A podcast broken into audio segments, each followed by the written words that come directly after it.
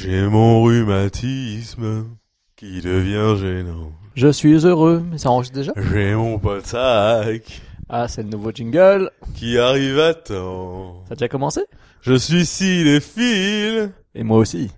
et j'écoute des débiles Raconter plein de choses qui ne savent intéressantes. pas que je suis avec à plan pour le petit-fils de Meursault dont l'arme fatale c'est le pire podcast que j'ai jamais entendu. Le petit-fils, bah, c'est pas pub de la fille. Pas de sac, c'est pas de sac, c'est pas de sac, pas de sac, pas de sac, c'est pas de sac, c'est pas de sac, c'est pas de sac, pas de sac, pas de sac, pas de sac, pas de sac, pas de sac, pas de sac. Et la symétrie, c'est Jérôme, et Anthony.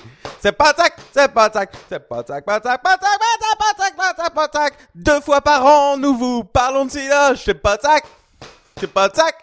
Arrête, arrête, c'est affreux, On a affreux. 40 ans, Bon, on allez. est des cons, c'est sac, c'est pas de sac. Oh, il a même pas 30 ans, ce connard. kinds of people, my friend. Those with loaded guns, and those who dig. Live for nothing. Or die for something. Remember, Sally, when I promised to kill you last? That's what made you. You did. I lied. We're gonna be doing one thing, and one thing only. Killing that. I need your clothes, your boots, and your motorcycle. Hello?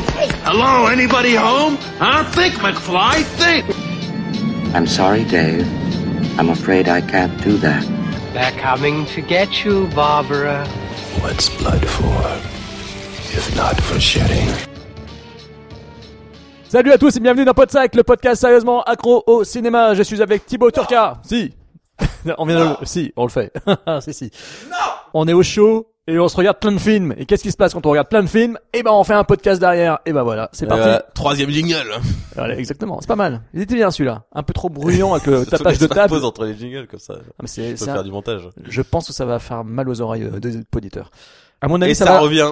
Bah oui. Et voilà. Et ça s'en va là, surtout. de. Et ça s'en va. Tu pars Et quand tout de déjà suite un cinquième jingle. Euh, plat sur la planète. C'est Comment le on l'a appelé ce plat d'ailleurs C'est le plat. On l'appelle flic. Non. Branleur inutile. FBI. Pamela Rose. Flic branleur inutile, mais c'est nul. c'est nul. Génial. Bon. Flic barbare. Ah, flic barbare. Bien. Boum. Ça. Ou alors, euh, comme Tony voudrait qu'on l'appelle, profil de, le- du brigade des mœurs avec l'arbalète dans la rue barbare qui vivent un hanté d'enfer pour un flic. Ah, T'es content, Tony C'est pour toi, ça. Allez, on passe à autre chose. c'est un éplat trop long à titrer, mais il est pas mal celui-là.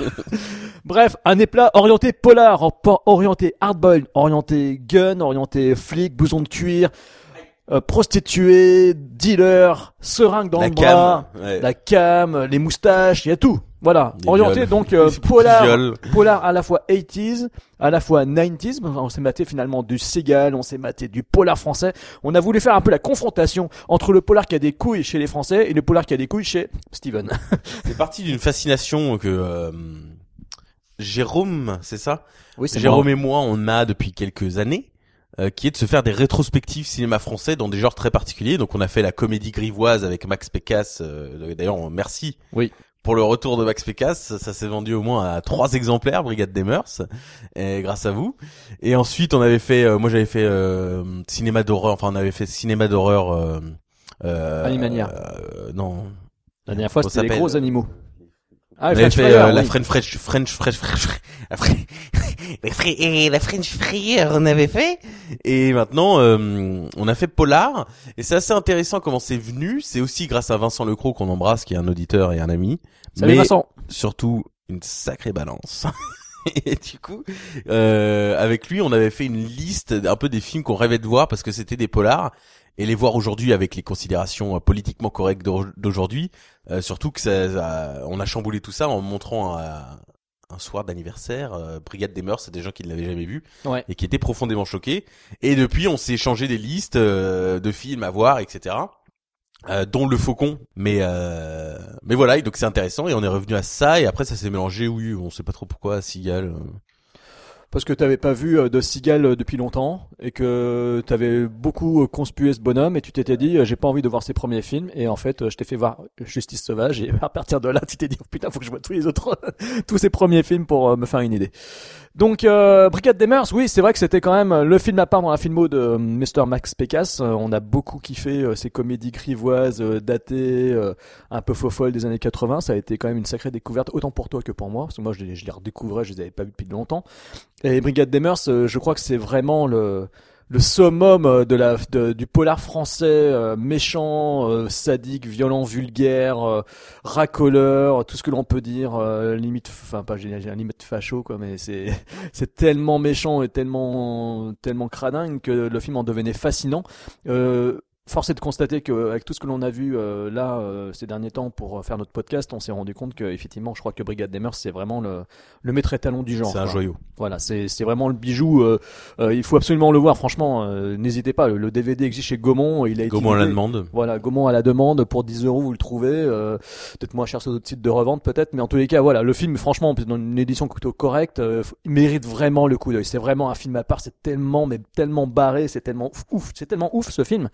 Ça va tellement loin dans l'outrance, ça va tellement loin dans le gore, dans la dernière partie, ça part tellement dans le slasher-like. euh, c'est- tellement barré euh, hardball que franchement il faut le voir. Il faut vraiment voir euh, Brigade des Mœurs. C'est c'est vrai qu'on est un petit peu avec Thibaut, on est un peu déçu du fait qu'on n'ait pas eu vraiment de retour particulier sur euh, sur ce film parce que de, de la part des producteurs, de, de, de, votre part, chers producteurs, parce que on s'est dit on, on a peut-être trop survendu, je sais pas, mais voilà, dites-le vous, il faut le voir. C'est un truc à voir quoi. C'est vraiment. Mais à surtout, on a les chiffres, les amis. On sait combien de personnes écoutent ce podcast.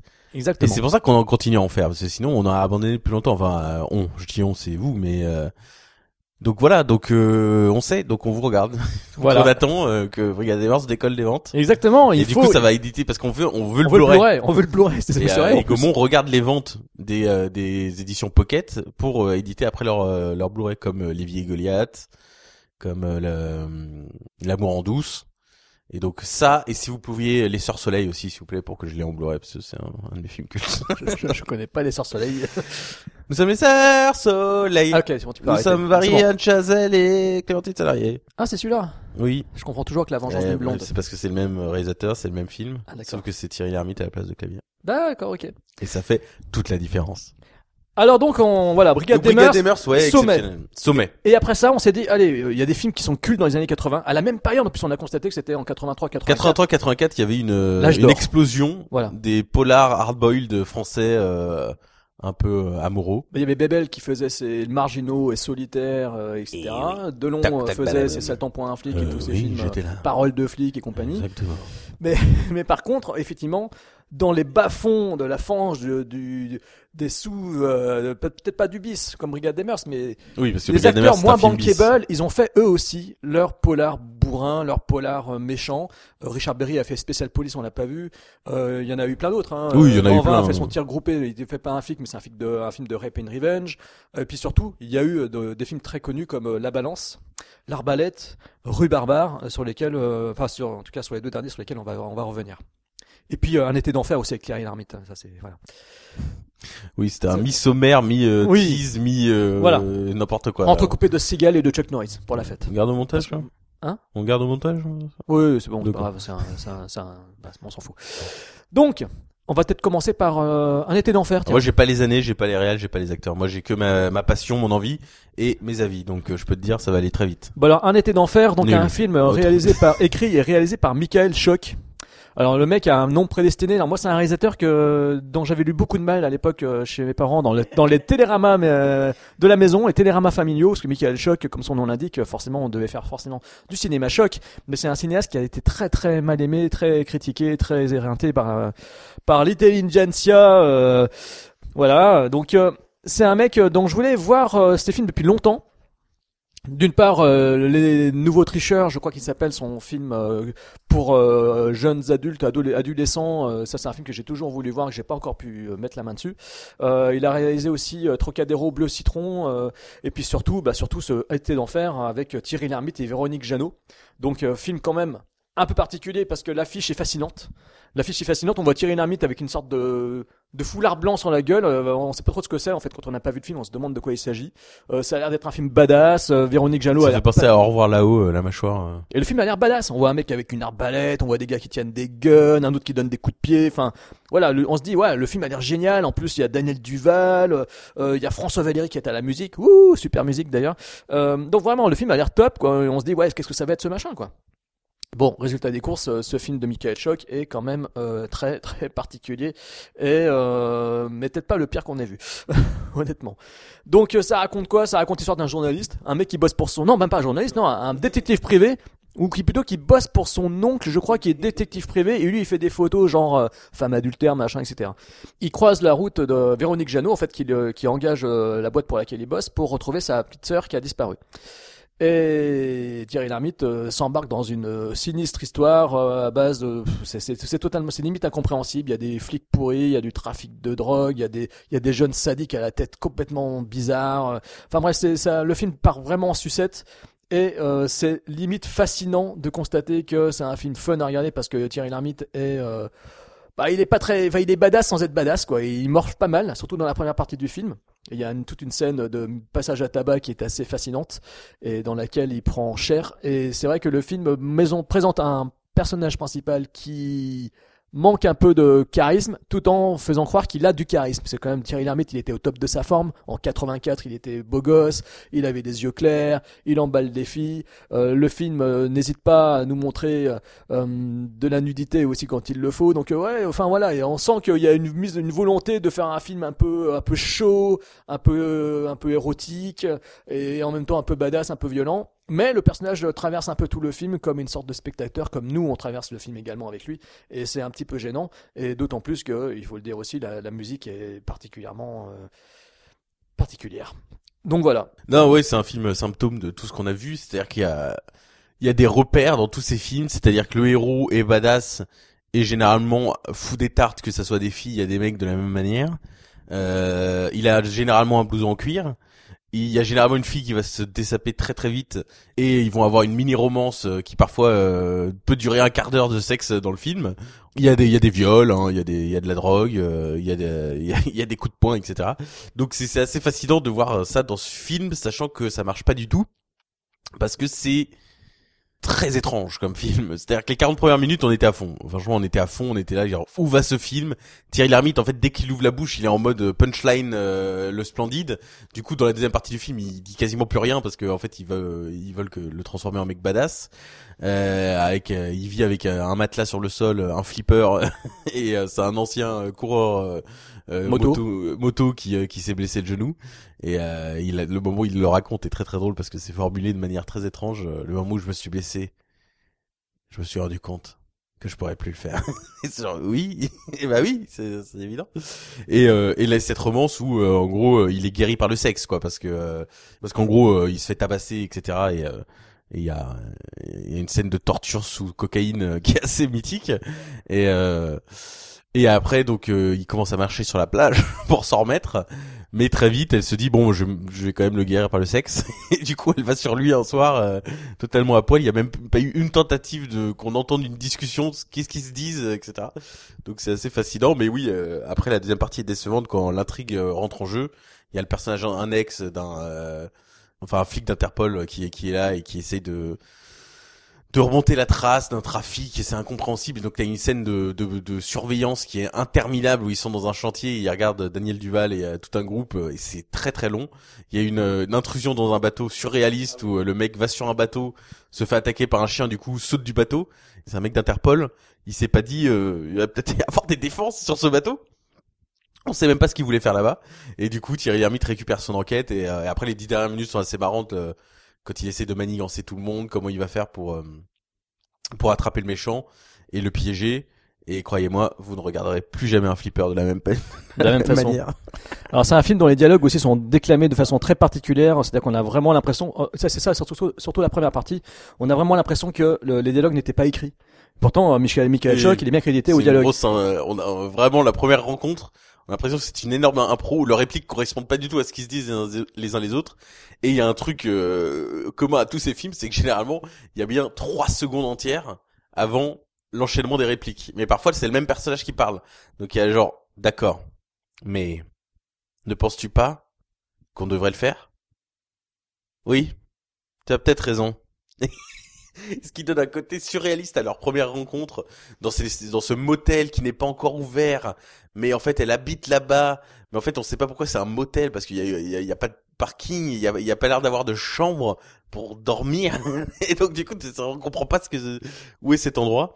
Et le film oui se passe à Nice probablement euh, Oui, sur la entre côte les. Bouches du Rhône et les Alpes hautes, pour les Voilà. Hautes-Alpes. ou Et, euh, et c'est assez drôle parce que voilà, il y a une maison, un commissariat et un moment un marché, mais sinon il n'y a pas de décor, il n'y a pas de, il y a pas ce sentiment de ville qu'on peut ressentir dans Brigade des Mœurs, qui a été euh, où la ville est un personnage euh, du film évidemment. Bah, c'est sûr que le film a une patine en plus assez télévisuelle. euh, on n'est pas loin du téléfilm.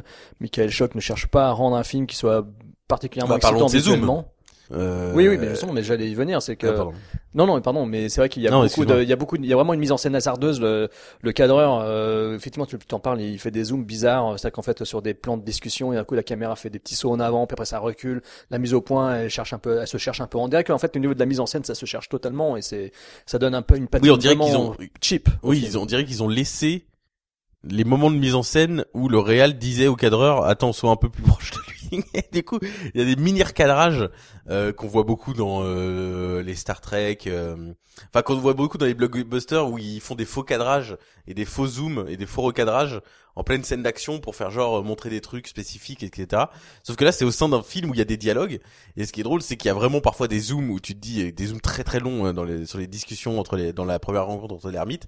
Et après tu penses que ça va revenir mais en fait non c'est que des mini zooms ou des dézooms et du coup du ça se voit que c'est genre mais ça c'était pas supposé être dans le film c'est juste après en fait qu'il fallait prendre au montage. Mais le monteur s'est dit je, je faire un truc marrant euh, on va sur le qui vive on va jamais savoir ce qui se passe dans la mise en t'as pas eu le sentiment aussi qu'il y avait un côté un peu clip années 80 cheap, euh, c'est-à-dire que quand on les laisse sur la plage avec sa moto euh, pour genre, parce que voilà, imaginez la scène, le personnage vient de se faire blesser, donc il est, il est plein de blessures, il a le, les yeux tuméfiés, d'ailleurs il voit plus rien, il a le sang plein la visage, etc. Et qu'est-ce qu'il fait? Ben il va faire de la moto au bord de la mer, il va rouler dans l'eau salée, histoire de bien, on sait pas pourquoi, est-ce que c'est pour se désinfecter, mais c'est vrai que pour voilà, et, et ça donne des images assez surréalistes. euh, On a, enfin, c'est voilà, il y a des moments, c'est très très moche visuellement. On dirait même que, enfin, c'est, je sais pas, c'est pas dans ce, je crois que c'est dans ce film qu'il y a une scène où il est au premier plan, puis derrière, en fait, on a l'impression que c'est une photographie, alors qu'en fait, c'est, pas du tout une oui, photo. ils ont utilisé un objectif bizarre qui fait que euh, et ça, ça déforme un peu le fond et en fait oui on a on était persuadé qu'en fait c'était un mannequin ou une photo de la fille En fait, non. Et en fait non, c'était la fille et du coup quand le, quand, quand le point va sur elle, on était ah non, elle est là en fait, elle est dans cette scène. C'est pas une photo d'elle. ça arrive deux trois fois dans le film où euh, Et après, chose assez surprenante, euh, pour ceux qui, comme moi, ont connu Corinne Charby et ses boules de flipper, euh, elle apparaît, et qui, la- on- qui se rappelle d'elle pour la chèvre, euh, elle apparaît dans le film dans un rôle euh, très très sympathique. Et c'est totalement surréaliste de voir Corinne Charby, euh, parce que c'était quand même une chanteuse pour euh, pour pour pour enfants, pour ados, euh, qui a eu son petit succès dans les années au début des années 80. Et dans le film, elle, a- elle apparaît d'une façon très particulière. Je veux pas vous la dévoiler parce qu'il faut voir le film pour oui, le en croire. plus elle a qu'une scène donc c'est Oui, justement, c'est pour ça, c'est surréaliste. ça quoi. sert Mais elle est quand même créditée haut dans le générique, hein, donc c'est pour ça. Elle est quand même créditée dans les premiers rôles. Voilà, donc c'est alors qu'elle a qu'une scène et c'est tellement tellement what the fuck. que, franchement, voilà, faut, faut ça mérite le coup d'œil. Euh, en parlant de Thierry Lhermitte, donc voilà, yeux clairs, beau gosse, euh, jeune, euh, en pleine période de succès à mort. Face à lui, il y avait évidemment Bernard Giraudot. Bernard Giraudot, lui aussi, il avait son quota de succès, euh, ses comédies, on le connaissait pour pas mal de rôles sympas, etc. Et donc, euh, on va pas refaire sa filmographie, ça sert à rien, paix à son âme. Mais Bernard Giraudot s'est dit, allez, moi aussi, moi aussi, je vais faire mon euh, mon film hardball, je vais faire mon film badass. Je vais aller voir un réalisateur euh, scénariste sympathique qui s'appelle Gilles Béat, hein, donc le mec qui depuis a fait Diamantresse quand même. Rappelons-le. Euh, et donc euh, voilà Gilles Béat qui donc réalise Rue Barbare, qui écrit et réalise de ce film d'après euh, un roman de David Godis, donc un auteur de polar quand même Ah, respectable. c'est un roman? Oui oui. Ça explique énormément de choses. Donc voilà. Donc Non mais euh, c'est vrai. alors, l'histoire d'un mec qui euh, qui revient euh, chez lui, qui travaille comme euh, soudeur dans une usine, sauf qu'on le verra jamais vraiment travailler, euh, et qui se retrouve en fait, qui était un, ancien délinquant, un ancien un ancien voyou, une ancienne petite frappe qui bossait euh, pour euh, euh, le personnage interprété par Bernard Pierre Donadieu euh, qui joue le rôle donc de Hagen, qui était un véritable euh, criminel, une sorte de de, de ponte de, la mafia locale, euh, sauf que voilà la localité se limite à une seule rue avec une palissade, un restaurant chinois et, et puis un hangar et peut-être euh, deux trois deux trois deux trois appartes. Donc c'est très limité. Euh, et Bernard Giraudot en fait va se retrouver euh, face à ce Bernard Pierre Donadieu parce que euh, aura pris la défense d'une jeune de la fille des restaurateurs chinois du, coin. Oui, c'est ça, il va prendre sa défense et en fait ça va le mettre face à ses anciens acolytes qui vont vouloir s'en prendre à lui et à ses proches, dont sa femme, etc., etc., etc. Donc film culte apparemment parce que hein, on a vu hein, plus de 2 millions d'entrées quand même à l'époque. Donc c'est quand même énorme, plus de 2 millions d'entrées pour un film aussi improbable. C'est un film qui est culte aussi parce que voilà, tout le monde sait, euh, tout le monde connaît l'affiche un peu badass, euh, tout le monde connaît le, le style, euh, ce côté un peu post-apo mais qui ne se dit pas post-apo, post-dystopique, on ne sait pas si c'est une dystopie, on ne sait pas à quelle époque ça se passe parce que le film montre des lieux déserts, il y a très peu de, de lieux de tournage, donc ce qui fait que c'est très très bizarre à l'écran. Euh, Il y a un look, euh, les, bad, les bad guys ont un look spécial. Euh, L'histoire, elle est quand même très linéaire et surtout, on a trouvé aussi qu'il y avait une analogie intéressante à faire avec un film relativement culte de Walter Hill qui est Les Rues de Feu. Alors, c'est Streets of Fire. Donc, on a d'un côté Rue Barbare, de l'autre côté les Rues de Feu. Et c'est vrai que les films sont assez proches au niveau du style. C'est-à-dire que Bernard Pierre Donadieu, c'est un peu le Willem Dafoe de, des Streets of Fire. Et puis, il y a Christine Boisson qui joue euh, donc euh, la tenancière d'un tripot euh, d'un bar qui est une ancienne copine de Bernard Giraudot et euh, qui euh, elle préfigure euh, Diane Lane du Streets of Fire. Donc c'est c'est vrai que les deux films sont assez proches, mais euh, bien entendu euh, le film de Walter Hill est nettement supérieur à celui-ci. Enfin qu'on- non mais qu'on l'aime ou pas, je veux dire, mais c'est quand même nettement meilleur. Waouh. Rue Barbare est donc un film très spécial, très mou, euh, très long, très longuet. Il y a vraiment des passages où on s'appesantit sur des scénettes qui durent des plombes. Euh, et en fait, on s'attend vraiment. Moi, je m'attendais. Honnêtement, c'était vraiment le film que je voulais voir parce que je connaissais le- la valeur de culte de ce film et je voulais absolument voir ce film. Euh, Thibault le savait. C'est pour ça qu'on l'avait choisi. Et je voulais vraiment euh, découvrir ce, ce métrage que j'ai complètement. je- ouais, j'ai- j'ai- j'étais passé complètement à côté euh, lors de ses diffusions à la télévision parce que le film était tellement égratigné, était traité de racoleur, de, de, de facho et tout ce que vous voulez. Ce qui fait que j'étais passé totalement à côté. Et ça a été donc une découverte, mais dans le mauvais sens du terme. C'est-à-dire que vraiment, j'avais dû porter beaucoup trop d'espoir dans ce film, et ça a été une mauvaise, mauvaise expérience. C'est-à-dire que le film est très longuet, on s'ennuie fermement, euh, il y a très peu d'action, beaucoup de dialogues, beaucoup de scènes pesantes. Euh, Bernard Giraudot est totalement en roue libre. Euh, J'ai pas vu le Faucon, mais je pense que ça se vaut.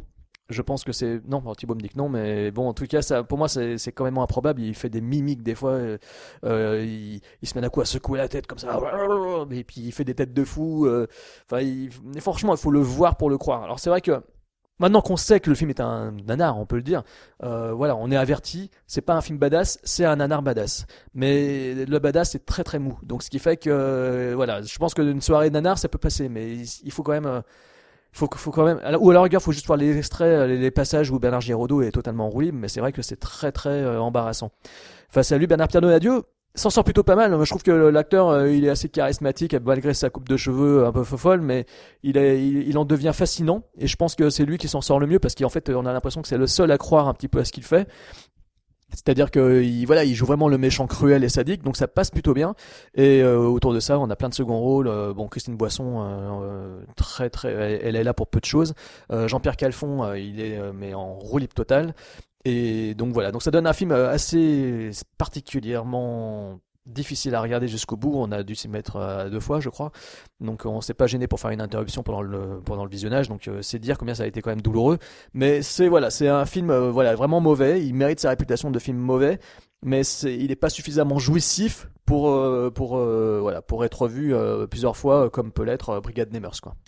Un- oui, c'est une curiosité. On n'a jamais eu en fait le déclic où on s'est dit ah on comprend cet univers et du coup on était sur le qui vive d'avoir des clés parce qu'il y a quand même des enfants qui sont une trentaine dans un terrain vague et qui se fight et, qui fument et qui boivent. Donc c'est genre une, une illustration euh, une vignette un peu onirique euh, badass euh, où à un moment il du coup il y a quelqu'un qui balance un truc en métal et du coup il se défonce à coups de métal. C'est surréaliste avec le gamin qui essaye absolument de d'avoir un tour chez une prostituée. Et et en fait maintenant que tu dis que c'est un roman en fait il y a eu un déclic, c'est que oui, dans un roman, on n'a pas besoin de justifier son univers parce que tu te l'imagines en tête. Et ça explique aussi pourquoi il y a autant de personnages secondaires insupportables. Parce qu'en fait, Bernard Giraudot vit dans un appartement où on a mis bien une heure à commencer à déchiffrer les relations entre les gens. Parce qu'il y a à la fois son père qui est un impuissant, donc du coup il collectionne les photos porno et il veut absolument un tour avec sa belle-mère enfin avec la belle-mère de Giraudot, donc peut-être une femme que son père a remarié, mais ils ne couchent pas ensemble et c'est une prostituée qui va se taper le frère de Bernard Giraudot, frère de Bernard Giraudot euh, qui est un oui, Calfon qui est insupportable et qui est un vieux rocker euh, avec son son son c'est quoi déjà le nom de son groupe là qui veut relancer euh, Rocky Malone and the et les Rocky Rollers Roller Lovers et- ou Roller ouais. Rebels, Robert, Roller Rebels. Rocky Malone and the Roller Rebels. Voilà, donc euh, et qui a un morceau musical au milieu du film. Et euh, et cette euh, donc euh, la femme de Giraudot. Au début, on croit que c'est c'est genre la fille qui habite en face, mais en fait non, qui a tellement été euh, secouée par ses aventures avec la bande barbare euh, d'Agen qui euh, que euh, du coup Bernard Giraudot l'a, sauvé. Ils sont allés s'installer euh, juste à côté, juste à la- dans la rue à côté. Euh, et elle est traumatisée, du coup, elle a des problèmes d'intimité. Et en fait, tout le film, Bernard Giraudot essaie de coucher avec elle. Et elle veut pas. Du coup, il passe une nuit torride euh, où il fait un cunilingus au milieu euh, au milieu du sommeil de, de sa partenaire. Et ensuite, il revient à la maison à la fin. Et au moment de repartir, du coup, sa femme, pour le, le convaincre de rester, se fout à poil. Et euh, elle s'offre à lui. Et là, euh, direct, il va pour le cunilingus. C'est un Michael Douglas euh, français, quoi. Et Giraudot met la bouche dans la touffe. Ça, c'est coupé aussi. Euh, et Non, mais c'est pas ça, faut pas le couper parce qu'en fait, euh, non mais c'est totalement ouf de voir ça à l'écran. Euh, Aujourd'hui, on verra jamais un truc pareil. Et donc et euh, et en fait Giraudot du coup part après. et donc euh, c'est genre ok. Et mais en fait comme c'est un roman, je je me dis oui bah, sur moi là sur la page euh, parce qu'on dirait en fait un, film de Jeunet Caro évidemment sans la patine visuelle mais en plus sans le côté fantasque des aventures, c'est-à-dire que c'est très l'intrigue du film est extrêmement terre à terre comme t'as dit. C'est-à-dire que c'est fli- mec qui sauve une fille que son boss veut, du coup son boss euh, essaie de l'éliminer et en fait il y a vengeance quoi. Enfin un truc comme ça. Mais en fait c'est euh, traité de manière très étrange et dans un univers what the fuck où la première demi-heure c'est euh, Giraudot qui marche dans des endroits de plus en plus euh, foutraques jusqu'à la fameuse usine qui sert à la fois de salle de rock, de bar, de maison, euh, d'appartements gigantesques pour la, la fille principale et de terrain pour euh, Hagen. Et avec les flics, il y en a un qui a un Stetson sur la tête. euh, c'est enfin c'est euh, une collection de vignettes euh, Genet, euh, euh, mais euh, sans contexte et sans sans sans sens d'univers à proposer. C'est juste euh, Sans le directeur photo aussi. oui, c'est c'est un film très problématique. tu sais que la l'actrice qui joue le rôle de la donc de la femme de Giraudot, elle joue dans un film que tu kiffes et donc et que tu voulais qu'on voit également, mais on n'a pas eu le temps, avec euh, Patrick Bruel et Richard Berry. Oh là là, l'union sacrée. C'est elle Elle joue dans L'Union du Sacré C'est- et c'est la femme, l'ex-femme de, Oh de là là Bruel là. qui est courtisée par Richard Elle Berry. est exceptionnelle en ce film aussi. Ah bah, grande actrice alors. Voilà. Corinne Dacla. Salut. Voilà, donc euh, on a tout dit sur euh, notre ami. Ah bon oh, bah, moi, tu- Non, bah quand même. euh, Ah, vas-y, euh, vas-y. J'ai pas tout dit, merci. euh, on me brime, vous le sentez, hein, qu'on me brime. Oui. Vas-y, vas-y, vas-y, parle, lâche-toi. Non, mais juste euh, 2 millions d'entrées. Peut-on Enfin, il y a une enquête à mener et on s'excuse de ne pas avoir mené l'enquête pour vous si vous découvrez le film et que vous êtes genre what? Mais là, euh, il y a quand même des choses à chercher. Pourquoi ce film a fait 2 millions d'entrées? Est-ce est-ce que ce film est vraiment considéré comme un nanar? Excuse-moi, parce que la note à MDB est pas bonne, mais beaucoup plus respectable que L'Arbalète, Un été d'enfer ou Brigade des mœurs. Donc c'est un film qui est quand même bien noté entre guillemets.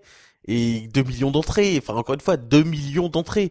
C'est-à-dire qu'il y a eu un bouche à oreille, c'est-à-dire que les gens se sont dit, faut que tu vois ce film. Bah, tu sais Donc que est-ce que film- c'est le côté désuet et what the fuck du film qui a plu à l'époque et qui aujourd'hui est, en... est... Il a quand même été écrit, en fait, pas, non seulement par Gilles Béat, mais je regarde, il, y avait quand même des noms importants. David Godis, bon, était un écrivain de polar euh, quand même connu, assez respectable, euh, mais il a, le film a été aussi adapté par Jean Herman. Jean Vautrin, le mec qui a écrit euh, Flic ou voyou, Le Guignolo, Garde à vue, euh, enfin des films qui, euh, voilà, qui sont quand même euh, appréciés euh, dans la filmographie de genre policier français. Euh, donc euh, ouais, peut-être que ces noms-là ont donné un peu d'espoir à pas mal de spectateurs. Et le fait aussi qu'on était dans une phase post-Inspecteur Harry, euh, enfin, on- ouais, c'était la saga de l'Inspecteur Harry n'était pas terminée. Et puis aussi peut-être parce que le- ce genre-là n'était pas trop trop abordé en France à l'époque, euh, si ce n'est chez euh, les grandes pointures comme euh, Delon ou Depardieu dans cette euh, dans ces années 80. Est-ce que c'est ça qui a fait que les gens se sont tournés vers Giraudot, qui était qui représentait un peu la nouvelle garde euh, de comédiens euh, beaux gosses?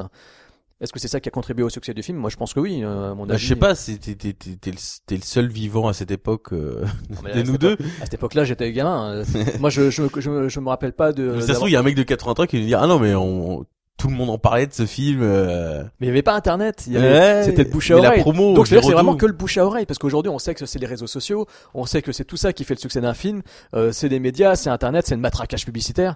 Euh, je sais pas si euh, c'est pas dans ce film on entend les, les jingles radio, je crois c'est dans un autre, hein, il me semble qu'on entend les jingles. Oui, c'est dans, Ah, dans l'arbalète, on en viendra après. Euh, donc, euh, je sais pas s'il y a eu du matraquage, il y avait beaucoup de temps de matraquage radio que ça à l'époque. Euh, je crois que les radios libres n'existaient pas encore. Donc euh, voilà, donc euh, c'était quoi? C'était les médias, c'était la presse. Euh, le film visiblement c'était quand même fait pas mal éreinté, donc ça me fait quand même drôle de savoir qu'il y a eu plus de 2 millions d'entrées. quoi. C'est c'est c'est assez fou, c'est assez fascinant. Faudra faire une recherche sur Wikipédia. Oui, parce qu'il y a quand même une scène d'un quart d'heure d'affrontement posé sur un bureau où le méchant expose et explique un peu tout le film, toute l'intrigue et tout, pendant que Giraudot boit et il fait tomber son verre et on croit que c'est en fait un, enfin, c'est un, ce film est bourré de trucs incompréhensibles qu'on ne s'explique pas si ce n'est ah oui, mais c'est dans un monde alternatif, c'est dans une France alternative, mais en même temps non, donc du coup c'est très étrange. Parce que le truc qui nous obsédait, c'est que le fait que le film a l'air quand même, enfin, le- ça a l'air d'être, oui, il y a un post-apo dans le sens, il y a une- ou au moins une dystopie, parce que post-apo c'est différent, mais une dystopie où euh, Hagen euh, met, enfin, euh, a la main sur la ville, et en fait, tout le film c'est lui qui a, qui veut kidnapper une fille, et tu dis mais pourquoi il a peur, sachant que le film au début, on dirait qu'Hagen met, enfin, c'est le, c'est- c'est super bizarre. Parce que oui, Streets of Fire, au moins, dans, son côté désuet et euh, intemporel, euh, hors du temps de cette ville, n'essaie pas après de raccorder des trucs logiques de euh, les flics, euh, comment faire pour kidnapper quelqu'un, etc. Alors que là, c'est vraiment genre, il a peur, donc il doit convaincre son homme de main. Et du coup, son homme de main demande une voiture parce qu'il a peur lui aussi. Et ça va, bah, bah, bah, bah, bah. Et t'es là genre, mais c'est trop bizarre ce, ce film qui, tout d'un coup, est très euh, terre à terre, quoi. Alors on disait que Bernard Pierre Donadieu, euh, enfin je disais tout à l'heure que euh, pour moi c'était le meilleur acteur du film. Et ben figure-toi qu'il a été nominé au César. Nomination au César en 85 pour meilleur acteur dans un second rôle. Et, Ah, mérité, et, hein. et nomination au César aussi pour la musique de Bernard Lavilliers. Qui est horrible. Et ça c'est complètement fou. C'est fou. Non mais c'est fou. Deux nominations au César pour ce film. C'est dingue. Je trouve ça fou. Je trouve ça. Bah, fou. 2 millions d'entrées, hein. Et voilà. Ça explique tout. Ouais, là c'est vraiment euh, il y, a, il y a une enquête à mener. Alors Thibaut, Oui, c'est moi, Jérôme. Et oui, et oui. Euh, on va faire une petite incursion du côté des États-Unis. Tiens, on va se balader, on va, on va voyager un peu. Euh, moi, je me suis dit, voilà, Thibaut, il C'est a, encore bien préparé tout ça. bien sûr, il aime beaucoup euh, Steven Seagal. Il déteste Chuck Norris. Je me suis dit, allez, on va, on va, on va le confronter, on va le confronter un petit peu, on va lui en faire voir un de ce, de ce Steven et on va lui en faire voir un autre de ce, de cet ami Chuck Norris. Donc, euh, on a commencé peut-être un peu trop fort. Tout ça a commencé par euh, Justice sauvage. mal. Non. Oui, mais mal, c'était pas bon pour nous parce que du coup ça a créé une attente. Parce que Justice sauvage qui est considéré par beaucoup et je l'ai déjà entendu, Vincent me l'a déjà dit, tu me l'as déjà dit pendant des années euh, si Seagal euh, alors il y en a un de bien, c'est quand même Justice sauvage. Mais Je parle pas comme ça. hein. C'est comme tout, c'est-à-dire que c'est même pas vous, mais il y a aussi d'autres gens qui disent euh, alors le meilleur film de Steven Seagal c'est Piège en haute mer. Et, et alors pour faire le backstory, en 2014 nous sommes venus tourner un court métrage ici et avec Yvan, Nicolas, euh, toi et moi, on a regardé Piège en haute mer et Piège à grande vitesse. On a fait un double feature qui était, je peux le dire, je crois que la première fois que je voyais un Seagal hors hors limite qui était euh, un film culte de mon enfance avec mon frère parce que hors limite et hors sursis les trois Bark Soviac euh, Roméo doit mourir en, en sursis et hors limite, on les regardait tout le temps, c'était des films cultes pour nous, donc je l'ai vu plein de fois hors limite. Mais c'est vrai que Seagal, je me suis jamais intéressé, bah, parce que pour euh, comme beaucoup de gens, je trouve que c'est un tocard qui fait un peu pitié, que ses clés de bras me me, me créent un malaise, qui sait pas qui sait pas jouer, etc. Donc c'était vraiment, euh, je détestais Seagal. Donc on a regardé Piège à haute mer et Piège à grande vitesse et on s'est dit Piège à grande vitesse, c'est le bon film des deux, qui est fun à regarder parce qu'on a détesté Et je sais plus euh, exactement pourquoi, mais on a détesté Piège à haute mer. Bah, on l'a détesté parce que le film est très longuet, qui met beaucoup de temps à se mettre en place, qu'il y a beaucoup de, de, de scènes qui ne servent à rien, il y a du racolage, et puis surtout le personnage est pas charismatique, il est ridicule, et puis au final euh, les scènes d'action c'est dans la dernière demi-heure, et il faut attendre une heure pour que vraiment ça, ça se réveille quoi. Le film met beaucoup de temps à se mettre en place, moi c'est vraiment insupportable à regarder. Mais c'est considéré comme le meilleur, euh, le, le seul vrai film de Seagal, pour quand même quasiment 99% des gens. Je pense que c'est Sauf- l'influence euh, Die Hard qui fait que Oui. on le considère comme un des meilleurs Die Hard euh, like. Mais Justice Sauvage, donc effectivement, Justice euh, Sauvage, réalisé par John Flynn. Alors Thibaut, il, je crois que tu connaissais pas le réalisateur. Moi, je le connaissais pour euh, Pacte avec un tueur que j'adore, avec James Woods et Brian Deney, Deney, Deney. Et donc forcément, euh, un film que j'aime beaucoup, euh, avec un, une vraie confrontation pour le coup, une vraie confrontation entre Steven Seagal et Bernard Pierre Donadieu. Non, je rigole. et, et William Forsythe. tout pour voir ce film. Et William, de cheval. et William Forsythe euh, qui est en bah, qui est en roue libre mais en même temps qui est particulièrement exceptionnel c'est que c'est un film vraiment méchant Euh, il y a un flic face à lui euh, il a un ancien pote euh, qui a mal tourné de, son quartier, un pote de son, de son quartier qui a mal tourné. Tout le monde se connaît. En plus, le personnage interprété par Steven Seagal connaît tout le monde, connaît les mafieux, connaît connaît euh, tout, tout, tout son quartier. Il est connu. C'est un enfant de un enfant de la balle quoi en gros. Puis il était un petit peu aussi avec euh, William Forsythe certainement quand ils étaient ados, quand ils étaient enfants. Sauf que l'un est vraiment devenu un voyou euh, sadique. Et en fait, William Forsythe et son groupe de petits connards euh, se mettent à foutre vraiment le bordel dans la dans la ville et il y a qu'une personne pour l'arrêter c'est Steven Seagal alors évidemment le le principe de départ est très basique mais cela conduit à un film d'une telle énergie et tellement jouissif à regarder et surtout je crois que c'est un des des Seagal qui contient les scènes d'action euh, euh, urbaines les plus les plus folles les plus sympas et les plus badass. Et pour le coup c'est effectivement son meilleur film. C'est-à-dire qu'en fait il y a aucun temps mort on se fait pas chier euh, le film est d'une brutalité sans nom ça enquille euh, effectivement il, il est moins dans les clés de bras comme on le verra après et euh, il est plus dans les dans le désengage euh, à coup de fusil. Euh, il a un look il va bon évidemment il a toujours son catogan et tout il a toujours son look improbable. Il y a un, moment- un moment donné il a son il a un béret sur la tête et je me souviens que c'était un peu le visuel que l'on avait de lui euh, sur les affiches françaises du film.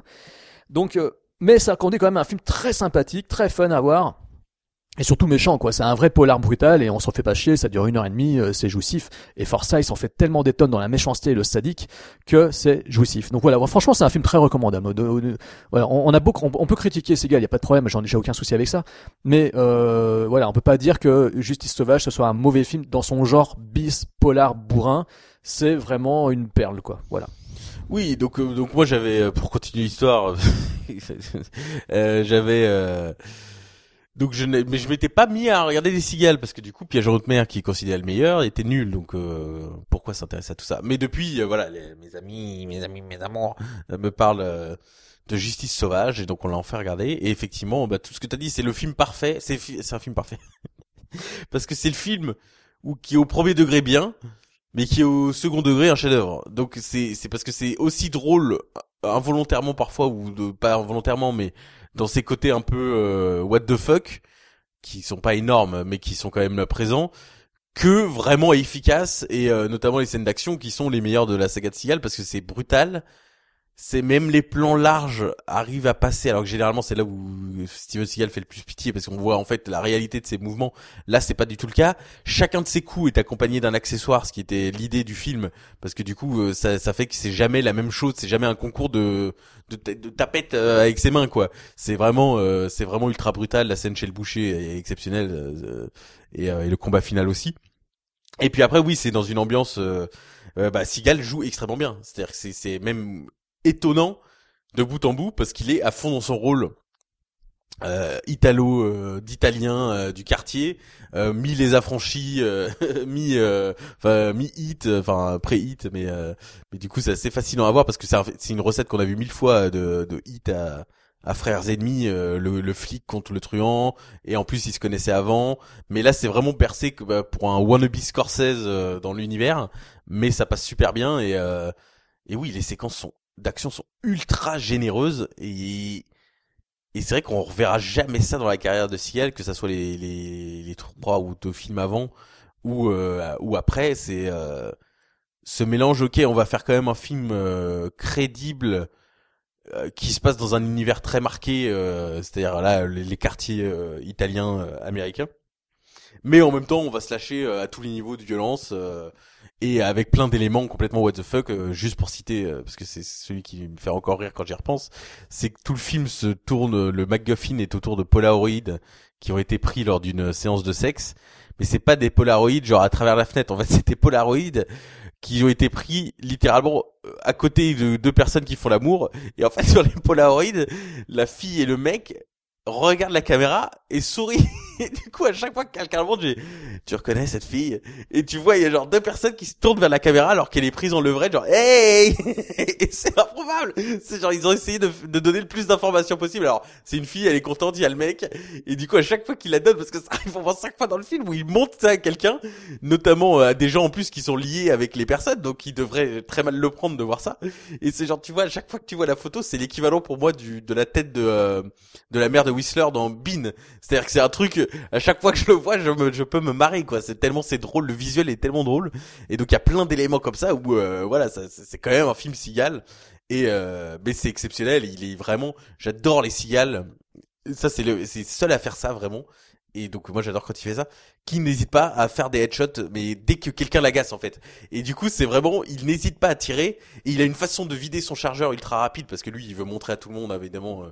Donc, même pour vider un flingue, c'est, et ça va super vite. Et ça fait super plaisir, parce que c'est vraiment, euh, c'est un film qui tâche, quoi. C'est vraiment, c'est vraiment, euh, les scènes de, oui, de Forsyth sont, sont exceptionnelles. Tout son gang euh, fait peur à voir. Et euh, bref, c'est un ultra recommandable et euh, et c'est le vrai grand film de de Seagal. Euh, laissez tomber piège européen. On est totalement d'accord euh, là-dessus. Euh, voilà, la mise en scène est nerveuse, la mise en scène est belle. Euh, ouais, de mémoire, il est en cinémascope en plus. Hein. Je crois que voilà, il est en 2.35 et ça a quand même de la classe. Le, le film a vraiment une patine visuelle, euh, voilà, qui est quand même bien meilleure que ses deux premiers films et enfin les trois premiers films qu'il a fait avant. Et Oui, parce que rapidement après on est on est remonté en arrière. Parce qu'on va Oui. pas tous les faire, mais oui, voilà. oui, on s'est fait Mais, donc. Euh, euh, Désigné pour mourir que moi je considérais comme un bon film. Mais je considère toujours comme un film sympathique parce que Thibaut, toi tu as un problème avec le vaudou et les accents jamaïcains, ça je sais, tu vas en revenir. Euh, voilà, parce que c'est vrai qu'il y a dans ce Désigné pour mourir une volonté de faire un- euh, également un film badass, un polar urbain euh, méchant euh, avec un trafic de drogue mené par des Jamaïcains. Donc effectivement en VO, euh, les mecs euh, surjouent leur accent et c'est très très pénible. Le, le bad guy en chef, c'est Basil Wallace, euh, que moi je me rappelle avoir découvert dans euh, Retour des morts vivants 3. Euh, donc euh, voilà, c'est un film qui est assez brutal, mais qui met quand même effectivement aussi une heure à se mettre en place. Moi, j'aime bien le côté dans Désigné pour mourir où euh, Seagal n'est pas le seul mis en avant, c'est qu'à la fin, il fait équipe avec Keith David et un acteur jamaïcain, enfin afro-américain dont j'ai oublié le nom. Euh, ils font équipe pour mettre euh, par terre le gang de Basil Wallace. Ça conduit à un film, un, un- une, une troisième partie assez sympa d'infiltration, de flingage, etc. mais pas aussi jouissive que celle de, de Justice Sauvage qui sera donc tournée ben, en- finalement après. Euh, mais voilà, il y a quand même des choses intéressantes. Euh, J'aime bien le, le fait que Basil Wallace soit euh, un bad guy tellement euh, what the fuck qu'il en devient limite inquiétant.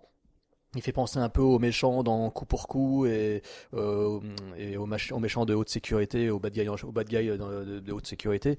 Donc je trouve qu'il y a un côté quand même assez inquiétant chez ce personnage, mais qui est tellement surjoué que effectivement voilà, là, en regardant le film avec Thibaut, parce que regarder un film qu'on aime bien, mais qu'on sait qu'il est mauvais, avec non, laisse- laisse- laisse-moi terminer. Quand, quand on regarde avec quelqu'un qui le dit- défonce, heureusement qu'on a dit qu'on a parlé vite. Hein. qui le défonce tout en le visionnant, c'est euh, voilà, ça fait quand même euh, descendre le film en flèche quand on le regarde quoi.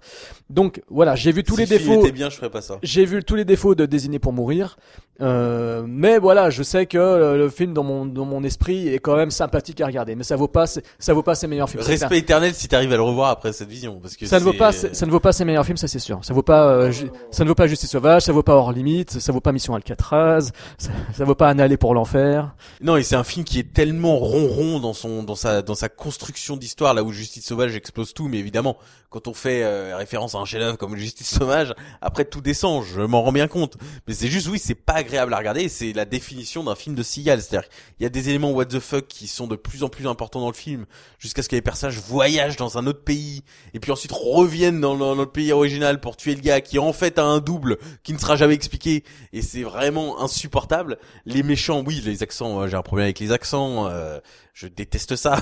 Arrêtez les accents dans les films. C'est pas ça. C'est pas le problème des accents. C'est à quel point ça se voit que c'est des mecs qui ont bossé leur accent jamaïcain. C'est come on man. Allez, potato. Et c'est, c'est insupportable à écouter. Je n'en pouvais. J'étais vraiment au bout du rouleau. Et, euh, et le côté vaudou ne sert à rien dans le film. En fait, c'est juste pour donner une, une, une petite saveur euh, aux méchants, comme euh, tous les films d'action de cette époque-là faisaient. Quoi, euh, il y a les Russes, il y a les Irlandais, y a- donc maintenant il y a les Jamaïcains. Mais euh, oui, le film est insupportable à regarder. Seagal est ridicule. Il y a une fausse sous-intrigue euh, autour de de sa sœur et de sa nièce. Ou euh, du coup, sa nièce, Danielle Harris, est voilà. à l'hôpital. Et en fait, ce n'est jamais résolu. C'est-à-dire que ça, ça, ils font genre c'est le moteur du film parce que euh, Seagal a envie de montrer que c'est un homme d'honneur et donc euh, du coup, euh, quand même, euh, il lui faut une raison valide d'aller tuer des gens.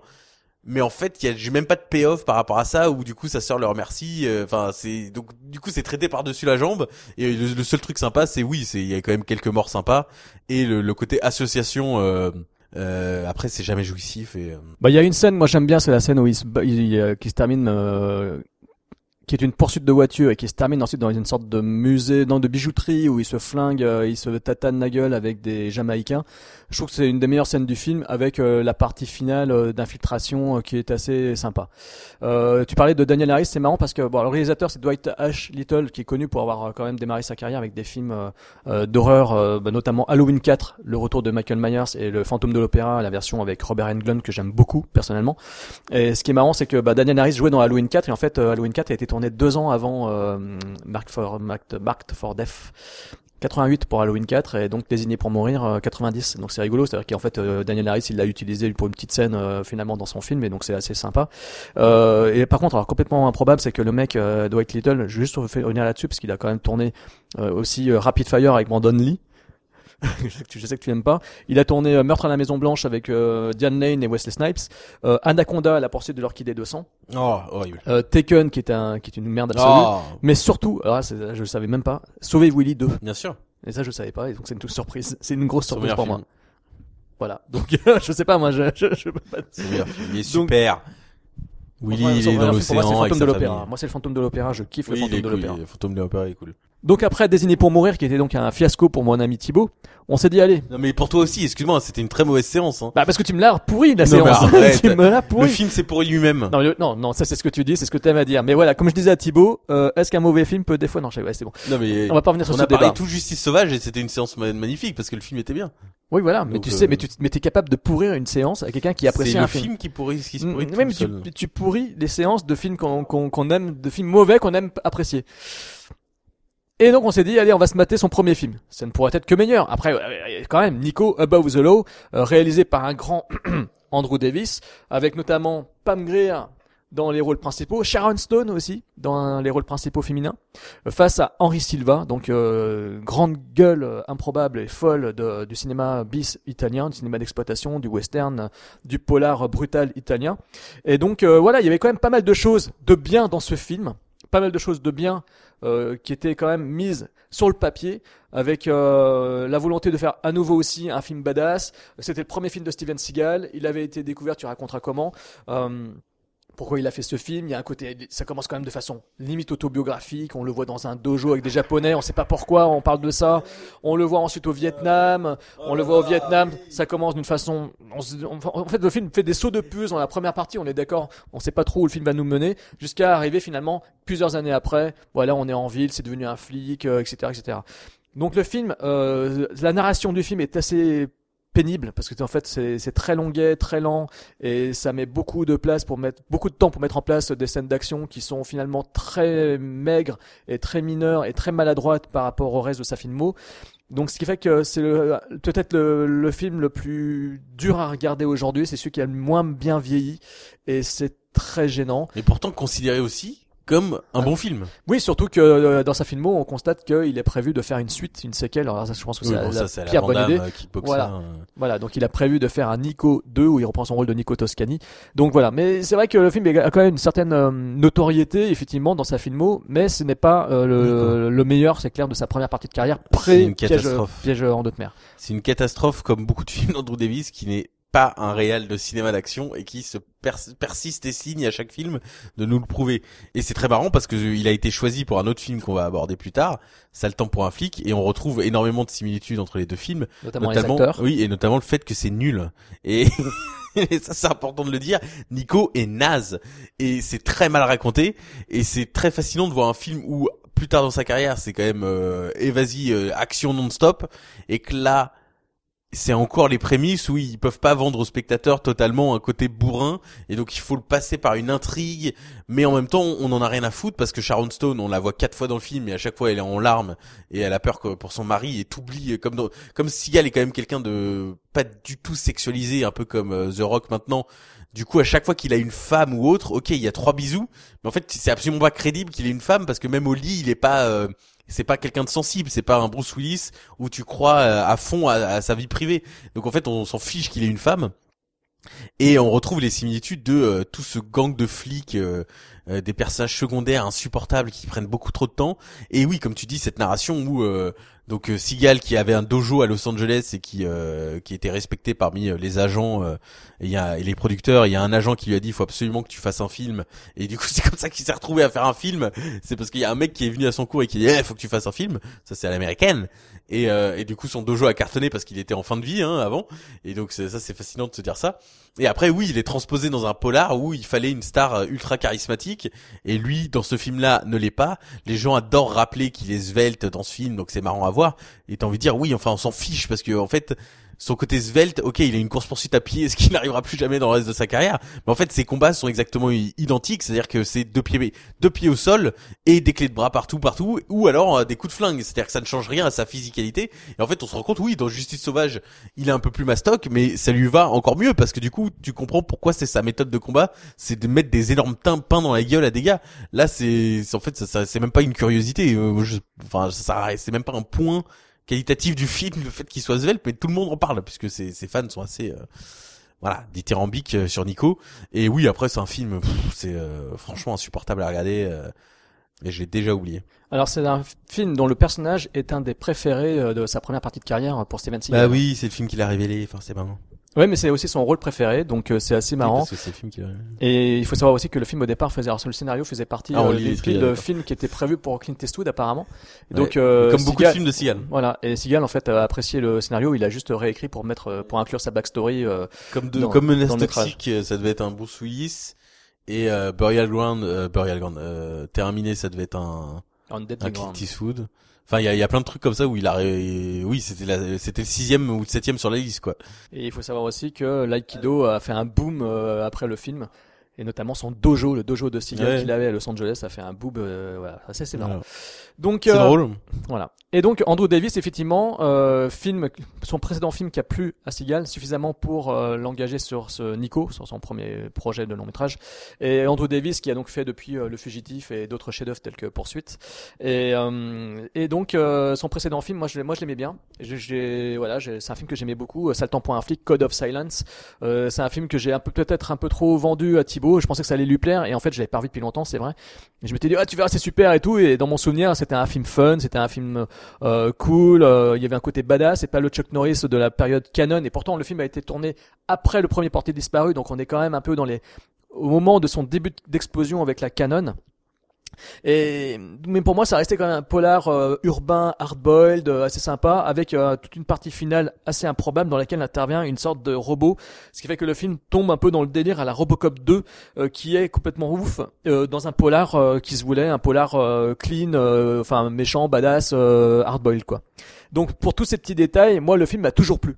Après, je sais que c'est, ça reste un mauvais film, mais il y avait tous ces petits détails qui faisaient que, dans mon esprit, c'était un film fun à regarder, cool, avec euh, des acteurs qui sont pour la plupart euh, euh, porteurs de moustaches, euh, notamment Denis Farina, qui est un second couteau euh, très connu du cinéma, ancien flic et tout, qui apporte donc des anecdotes crédibles et réelles dans le film, parce qu'il y a des passages, on se demande ce qu'il vient de faire dans le film, et en fait, on comprend que c'est Denis Farina qui qui a pris de la place dans le film et qui s'est dit tiens allez, j'ai une histoire à vous raconter euh, on va le mettre dans le film. Et donc il y a une scène il y a toute une scène dans le film qui intervient euh, qui sort euh, le film euh, qui sort le personnage littéralement Chuck Norris euh, du métrage on le voit Ah plus. oui, il est pas dans cette il est scène. pas dans cette scène. Et en fait euh, c'est tout simplement parce que c'est une anecdote qui a vraiment euh, vraiment vécu euh, Denis Farina. Et donc c'est Et donc euh, c'est peut-être la meilleure scène du film en fait. donc voilà, euh, ça, ça donne un film en fait euh, très. Au final voilà, le visionnage avec Thibaut, donc euh, bah comme pour euh, comme pour désigné pour mourir. Ouais, c'est un mauvais film. voilà, donc a faute. été a révélé en fait plus ses défauts que ses qualités euh, pour moi. Euh, c'est un film quand même que je considère comme un des meilleurs de, de Chuck Norris dans sa période pré-canon. Enfin pré Delta Force et compagnie, Euh, parce que voilà il y a un côté euh, volonté de faire un film polar méchant où il est là, il est un peu imposant, c'est une sorte de sous Clint Eastwood de Charles Bronson. Euh, il est face à des, flics ripoux, il est face à des trafiquants euh, méchants. Encore une fois, mené également par Henry Silva. Parce qu'on retrouve effectivement dans ce film Henry Silva comme il va, comme dans Nico, euh, c'est le même acteur qui fait le bad guy principal. Donc effectivement, on a cette volonté de faire un polar bien ancré, euh, droit dans ses bottes, avec euh, une montée en puissance des scènes d'action. Euh, le, film démarre de façon très sympathique avec une sorte de, de filature qui tourne mal, euh, trafic, un, un échange de, trafic de drogue qui tourne mal, dans laquelle plusieurs flics sont en embuscade. Euh, D'ailleurs, ce qui est idée assez sympa, c'est que le, cette euh, scène, cette première partie euh, a été donc le storyboard en gros de cette euh, scène d'embuscade que les flics ont, de cette opération de police, on la trouve sur le panneau dans une scène de Nico. Donc euh, dans Nico, il y a une scène où ils sont tous de- dans une sorte de bureau, il y a plein de C'est le en train même de parler. univers. Voilà, il y a un panneau derrière et en fait euh, le dessin, le draft qui est derrière eux euh, représente en fait la- l'embuscade, l'opération de police euh, qui est décrite dans l'introduction de, de Code of Silence. C'est euh, Davis Serpent pour un Universe. voilà, c'est des- c'est Andrew Davis verse. Euh, donc c'est assez, c'est assez marrant. Euh, donc voilà, donc il y a des, pa- il y a des passages assez sympas, euh, assez sympas, mais le film est plombé par une lenteur assez pénible. Encore une fois, on est de nouveau dans un polar qui prend son temps. Euh, voilà, on veut nous montrer que Chuck Norris est un personnage méchant, badass, très droit dans ses bottes, très intègre. Il y, a- ce côté, en fait, cette trop profonde intégrité du personnage interprété par Chuck Norris plombe finalement le film. Euh, c'est quelque chose qui me, qui me déplaisait pas au début, mais là finalement ça le plombe un peu. C'est finalement c'est beaucoup plus fun de se mater un Chuck Norris période canon euh, en fait. hein. Euh, il faut être honnête parce que ça, ça donne un film très lent, ça donne un film qui manque de scènes d'action vraiment folles. Euh, même si la partie finale est assez sympa, mais c'est quand même voilà c'est assez maigre au regard de ce que l'on de ce dont on va parler ensuite. Euh, mais voilà ça donne un film assez maigre en puissance et euh, même si cette intervention de robot, parce que Thibaut me disait mais putain mais qu'est-ce que au début du film on nous présente quand même une sorte de Robocop, une sorte de de, de Robocop 2 euh, qui apparaît au, milieu, au début du film et on se dit mais qu'est-ce que ça va est-ce que ce truc va avoir un impact dans le film hein, c'est le fusil de Chekhov et effectivement dans la partie finale euh, l'utilisation de ce robot est est assez fandarde même si elle n'est pas utilisée aussi bien qu'on l'aurait aimé mais bon le, le fait de voir ce truc arriver dans le film c'est Ça ne sert à rien. oui mais c'est tellement improbable de voir Il n'y ça avait pas besoin de ça, c'est des hommes.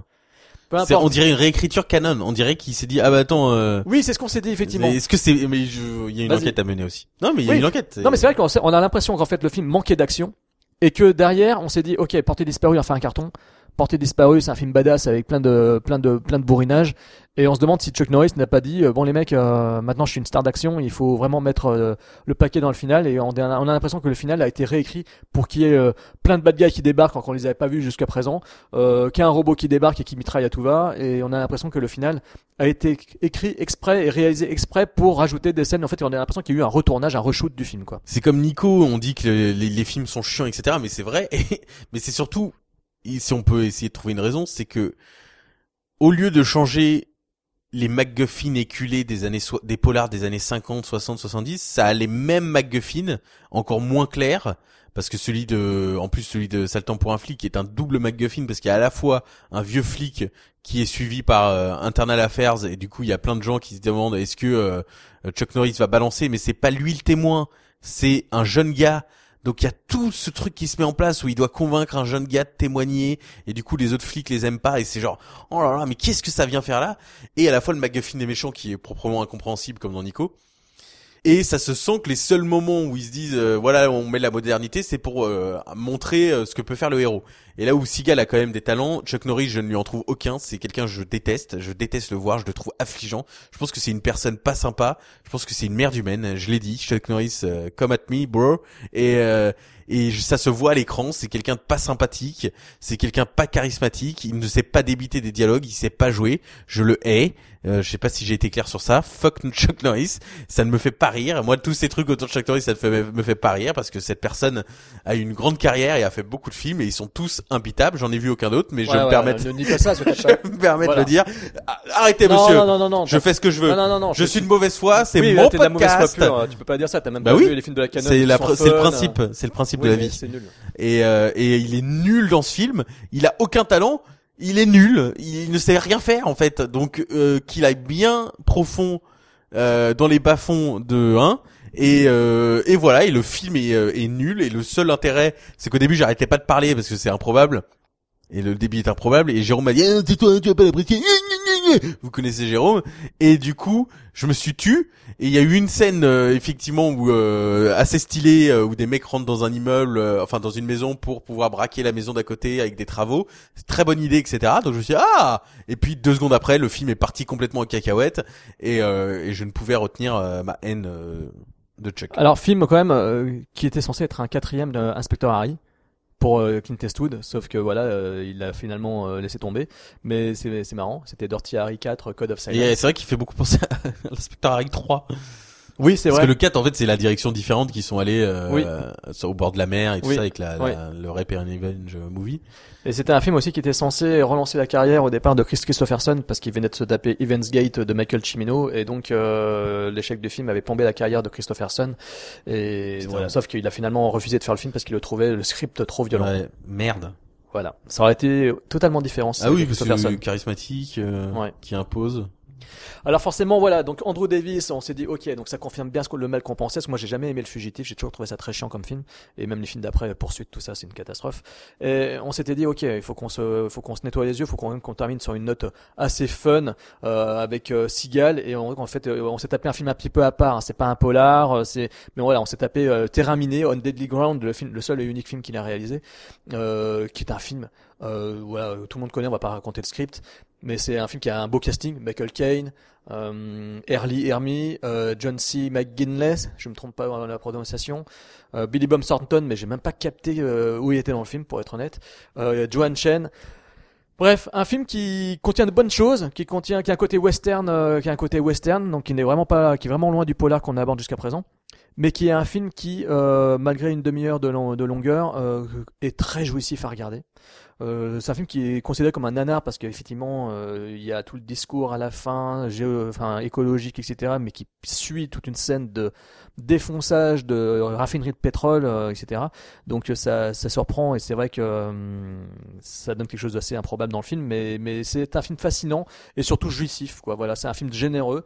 On sent que c'est un film sur lequel il s'est fait plaisir, Steven Seagal, c'est-à-dire qu'il y a vraiment une volonté de, de bien mettre en avant les paysages, de faire. Il y a vraiment une, patine visuelle qui est assez chouette, a un côté western et toute la partie, euh, tout le, le- ouais, la fin de la deuxième partie et le, trois- le- le dernier tiers du film sont vraiment une, une, série d'explosions, une série de, de, de, de scènes d'action euh, pure et dure où euh, on en c'est le, le spectacle est total quoi et donc moi je trouve ça franchement très très fun à regarder très sympa euh, et j'ai pris plaisir à le revoir euh. pourtant je le vois souvent ce film parce que c'est vraiment peut-être un des un de ses plus jouissifs à regarder Oui. donc voilà on passe C'est pas un polar, je, je ne suis pas là pour ça. Voilà. Donc, euh, dans, tout à l'heure, je parlais de Justice sauvage. Et dans lequel il y avait donc euh, Steven Seagal qui affrontait des, des délinquants, des salopards euh, menés par William Forsythe. Et qui mettait finalement une ville à sac. J'ai insisté lourdement auprès de Thibaut pour qu'il se mette un poliziotesco italien. En fait, euh, voilà, Thibaut, euh, voilà, on sait que les films italiens à l'époque, de la grande époque, hein, les années 70, 80 euh, et même antérieurs, euh, c'était des films dans lesquels jouaient plein, d'acteurs de plein de nationalités différentes et que les films n'étaient pas Enfin, disons que les dialogues étaient enregistrés dans toutes les langues et qu'à la fin, il y avait toute une énorme produ- post-production un peu hasardeuse qui était faite dans plusieurs langues internationales, françaises, anglaises, italiennes, etc. pour l'exploitation. Voilà, c'était à la grande époque italienne. Donc, ce qui fait qu'effectivement, ce sont des films qui n'ont pas vraiment une belle patine auditive, en fait, à, à voir, quoi. Mais bon, voilà, ça fait le charme du genre, c'est le charme de ce style de cinéma. C'est un cinéma qui est comme ça, et moi, je, moi, je suis fan de cinéma, italien. Je suis fan de cinéma bis italien, et j'adore les polizioteschi euh, parce que ce sont des films qui sont souvent très méchants, très très brutaux. Hein, c'est des films qui sont euh, nés un peu sur les euh, sur les succès de, des films avec Clint Eastwood, etc.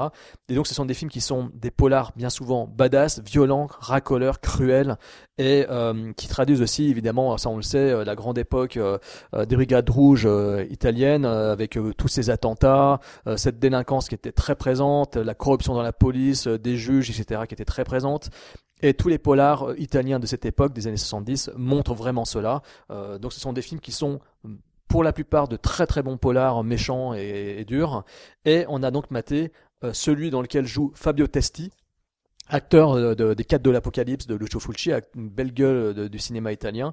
Euh, et donc euh, ce film c'est Big Racket, euh, ou Racket euh, pour la sortie française, ou Il Grande Racket euh, pour les Italiens. Film réalisé par Enzo J. Castellari, et c'est un, un mec que j'adore parce qu'il a fait un, pour moi un, des meilleurs westerns italiens qui est Keoma avec euh, Franco Nero et qui défonce la gueule de Django haut la main. J'adore Keoma, putain c'est un film, je vous le conseille, c'est un western spaghetti crépusculaire sorti en 73 euh, qui est qui a un côté christique cruel. Il y a une scène de gunfight euh, dont le son euh, des impacts de balles euh, sont couverts par les hurlements d'une femme euh, qui est en train d'accoucher. Enfin, il y a des, des idées de mise en scène dans Keoma qui sont folles. Et voilà, donc c'est peut-être pour ça que Big Racket pour moi euh, est la preuve que ce mec était un putain de réalisateur. Euh, et euh, Big Racket euh, raconte donc la lutte euh, menée par Fabio Testi, donc euh, flic très intègre, à la Chuck Norris dans Code of Silence, ou à la Steven Seagal dans Out for Justice, Justice sauvage, euh, donc qui lutte contre une bande de voyous, une bande de voyous qui, dont le chef est entre guillemets le Marseillais, le sosie de Yvan Lejean pour ceux qui le connaissent. donc voilà, donc il lutte contre une bande de voyous qui mettent en fait à sac une ville, qui mettent à sac une ville et qui finalement raquettent tous les commerçants du quartier, etc. Donc cette bande de voyous, tous plutôt très bien interprétés, tous abominables. Il y a dedans en plus chose surprenante et un peu folle. Il y a une femme, il y a une femme qui est peut-être une des plus sadiques, qui est aussi sadique que les mecs. Euh, ce qui surprend, euh, c'est que cette violence est vraiment exacerbée dans le film. Il y a des scènes vraiment dures, vraiment cruelles, etc.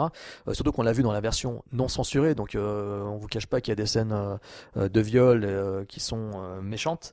Et donc cette lutte entre Fabio Testi et cette bande de voyous, qui dans ces deux premières parties est une lutte très vaine, euh, monte en crescendo jusqu'à une troisième partie qui est pour moi euh, totalement jouissive. Je vais pas la dévoiler.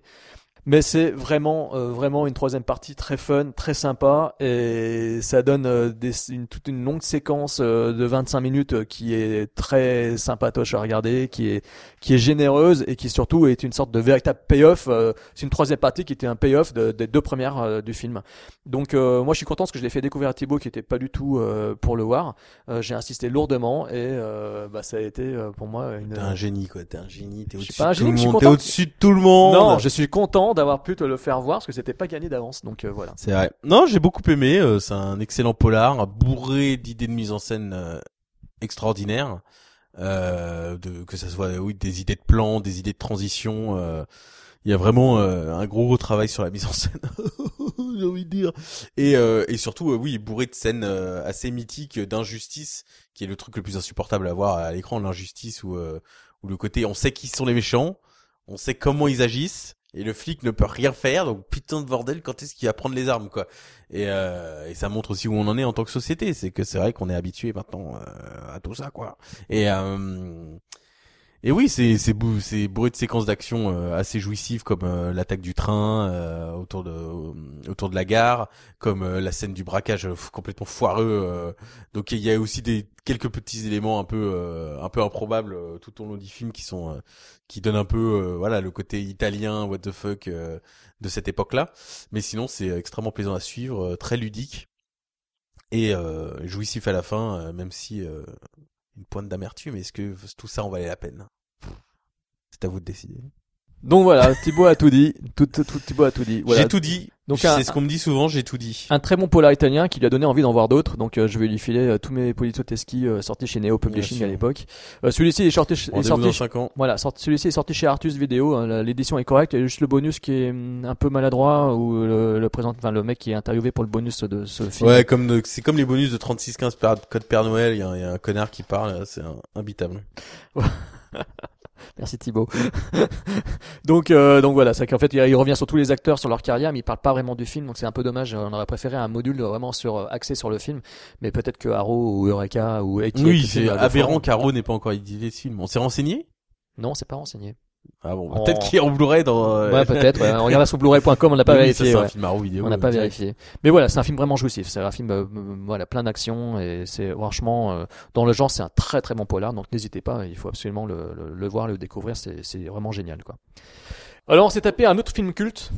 Enfin, pour l'époque, sorti en 84. Voilà, on avait Giraudot dans Rue Barbare. Et ben, il y avait également euh, Daniel Auteuil euh, dans L'Arbalète réalisé par Sergio Gobi, le mec qui a fait La Nuit du Risque. Euh, au casting, Marcel Bozzuffi, qui est suffisamment important pour qu'à la fin, il y ait sa photo qui apparaisse plusieurs fois dans les coupures de presse. Mar- Marcel Bozzuffi, que tout le monde connaît pour euh, son le rôle de tueur dans French Connection. Bah, tout le monde a vu Tout French le Connection. monde le connaît. Tout le monde, tout le monde. tout Et- le monde et- le connaît. et Je suis voilà. épuisé Et par puis- ce podcast. Et puis surtout euh, Marisa Berenson, qui donc euh, Marisa. grande actrice connue pour son rôle dans Barry Lyndon, Barry Lyndon. Barry Lyndon de Stanley Kubrick, donc quand même pas n'importe qui. Ça expliquera pas mal de choses dans le film. Thibaut en parlera. Euh, donc écrit et réalisé par Sergio Gobi et Daniel Hubo. Alors c'est un mec, euh, c'est euh, un Eurasien, un Eurasien qui joue donc un des rôles principaux dans le film et qui est marrant parce que c'est marrant parce que Thibaut a, a, che- a checké sa, sa fiche et en fait on s'est rendu compte qu'il avait coproduit The Burning de Tony Maylam, donc le slasher euh, avec euh, Cropsy. c'est juste complètement ouf. C'est-à-dire qu'il connaît les Weinstein et c'est louche tout ça. Peut-être bien. Donc dans l'arbalète, on a un flic, on a un flic, euh, Daniel Auteuil, qui, euh, on sait pas pourquoi, euh, cache une sorte de lame de couteau avec un dispositif qui permet de la, de la sortir euh, comme s'il dégainait un flingue. De temps en temps aussi, il dégaine des doigts, il dégaine des fucks. Euh, c'est assez rigolo. Euh, il est, on, on- ah, c'est un film qui le montre face à une bande. il est au milieu en fait d'une d'une grosse guerre des gangs en fait. Hein. Il y a une grosse guerre des gangs. Alors il y a des, alors c'est un film très racoleur. Il y a des blagues d'un côté, il y a les, il y a, il y a les viettes de l'autre. Il y a les Arabes aussi à côté. Et au milieu, on a l'arbalète. Donc l'arbalète, c'est quoi? Alors c'est pas euh, l'arme qui est utilisée par Daniel Duval dans le final de Un été d'enfer. Non, l'arbalète, ça signifie la seringue. Ça signifie en fait euh, l'indique. Ça signifie le personnage interprété par Marisa Berenson, qui est euh, une prostituée et qui se fait des fixes, qui se drogue, qui se shoot à l'héros. Donc forcément, la seringue, c'est l'arbalète. Donc voilà, le film porte le nom du personnage interprété par Marisa Berenson. Alors cette mise en valeur, en valeur cette mise en avant euh, est peut-être due au fait qu'elle était une star. Sauf que voilà, ça donne un film qui finalement est très pesant à regarder, qui par moment est un peu plus fun. Il est un peu plus fun, un peu plus, un poil plus rythmé que Rue Barbare. Euh, C'est-à-dire que voilà, le film démarre directement par une scène what the fuck d'action. On a deux factions euh, mises face à face. Euh, il y a une sorte de gros travelling latéral où on, on voit vraiment toutes les, les- tous les gars des deux factions qui vont s'affronter. Imaginez The Warriors, mais en plein jour dans un terrain vague de Belleville.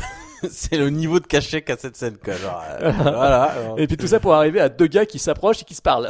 C'est complètement improbable. Je suis désolé pour Vic. Je m'en fous de tes excuses. c'est que tout le monde parle comme ça. C'est un petit peu ça. Va te faire foutre l'arabe. Donc on avait euh, tout à l'heure euh, dans Un été d'enfer, on avait le film qui montrait des dialogues improvisés et très longs. Ici, on a des scènes où les personnages marchent lentement et on nous présente à chaque fois dans ce film ce que les gens font avant d'arriver à la scène. Il y a, il y a les débuts et les fins de scène que Voilà. normalement on coupe Voilà. au moins à l'écriture. Voilà, que Thibaut Au coupe pire, au montage.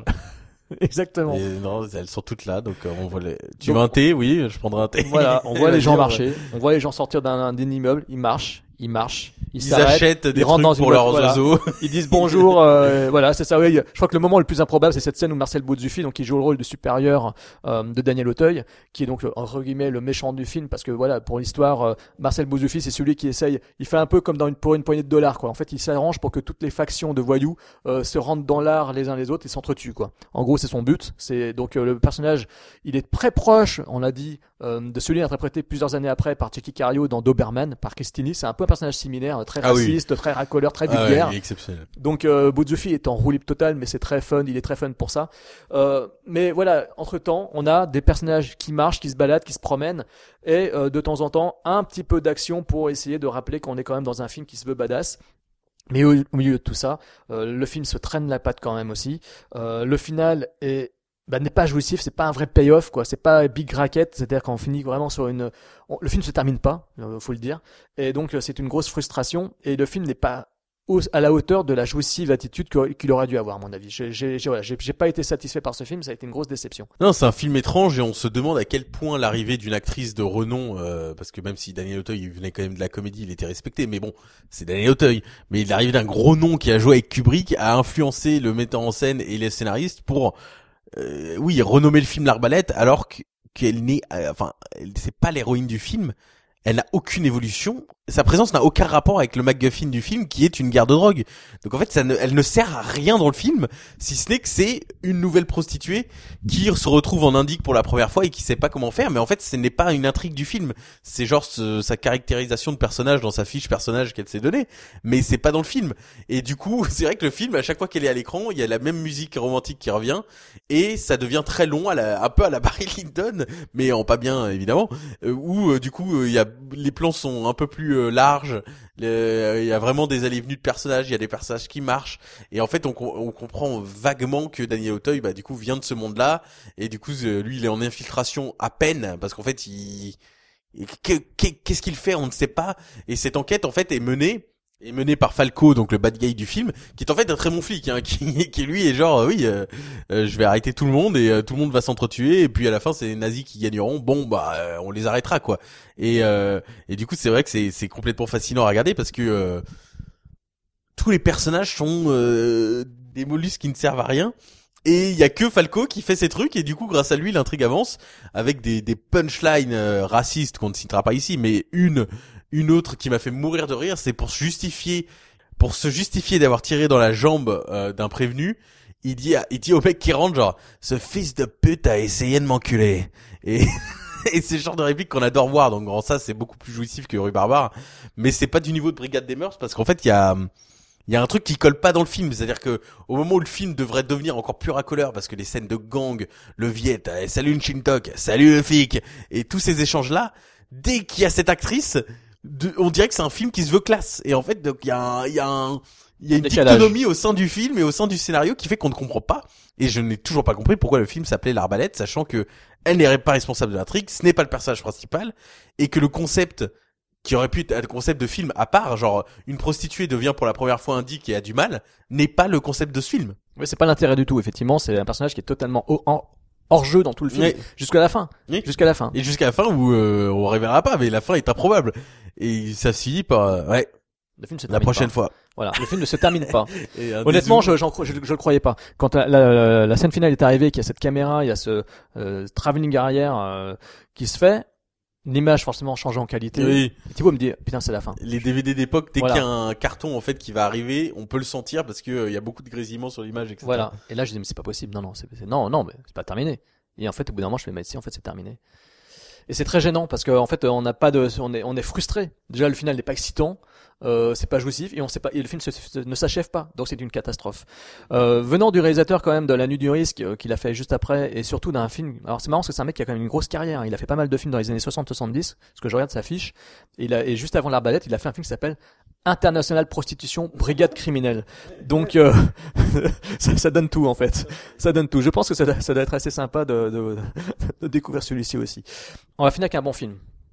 L'équipe des ripoux, l'équipe des s'est reconstituée. Thibaut va nous en parler. Un bon film, oui. Euh, une petite curiosité, je sais toujours pas ce que je pense de ce film et pourquoi je l'aime, dans le sens où, en fait, c'est pas suffisamment what the fuck pour être un nanar, et en même temps, c'est un polar qui est une comédie.